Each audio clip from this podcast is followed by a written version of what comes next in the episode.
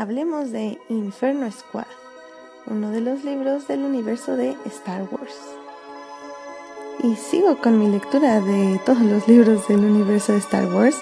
Eh, debo aclarar que solo estoy leyendo el canon.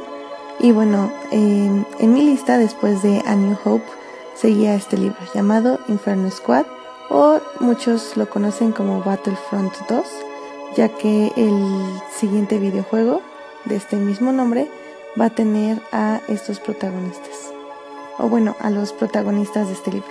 Por lo que este libro funciona como un preámbulo a lo que va a ser el videojuego. Christine Golden, la autora de este libro, no es una primeriza en el universo de Star Wars. Anteriormente ella escribió uno de mis libros favoritos llamados Dark Disciple eh, y que igual que al igual o de igual forma que en este libro trata sobre agentes encubiertos. Al contrario de Dark Disciple, este libro trata de cómo unos agentes del imperio eh, de, que pertenecen al llamado Inferno Squad se infiltran a una de las células de los rebeldes que eran comandados por So Guerrera. Con New Hope mencionaba que era como muy extraño como ver el libro que tenía cosas que obviamente son canon, pero como que se sentía que no estaba integrado con este nuevo universo que está proponiendo Disney.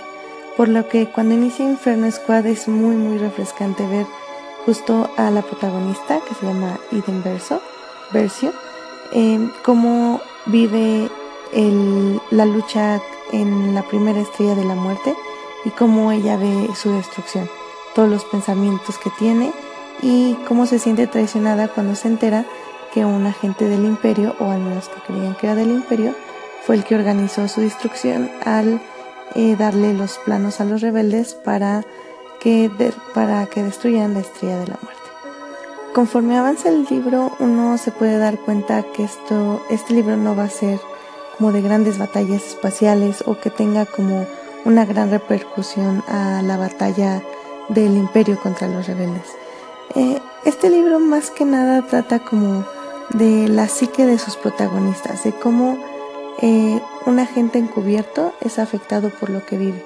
Como, como como soldado es mucho más sencillo derrotar a un enemigo que no puedes ver, a fraternizar con el enemigo, darte cuenta que es humano, empatizar con él y aún así tener que seguir con tu misión.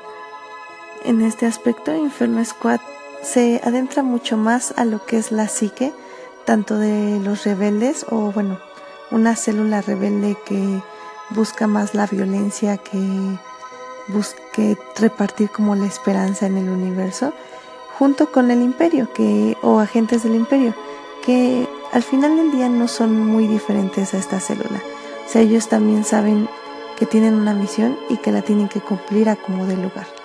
Asimismo es interesante ver cómo el nivel de pensamiento que tienen los agentes del imperio Em, por qué obedecen al imperio, por qué se sienten cómodos en él y por qué creen en su misión. Em, este libro se diferencia de los otros en que el final es extremadamente, bueno, es curiosamente agridulce. Y podría decir que hasta un poco trágico. Digo, sin dar spoilers, eh, anteriores libros de Star Wars que he leído, que, empiecen, que empiezan desde el punto de vista del imperio, casi siempre tienden a al final mostrarte por qué los rebeldes son la mejor opción que tú podrías tener eh, si quieres tomar algún lado de esta pelea o de esta guerra. Este libro no hace eso.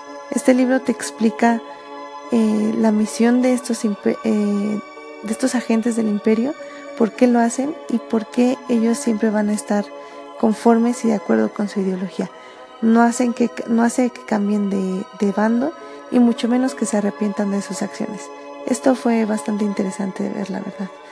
Y hasta eso refrescante, aunque sí fue un poco triste al final, cuando ya todos los cabos se ataron y, y lo inevitable llegó.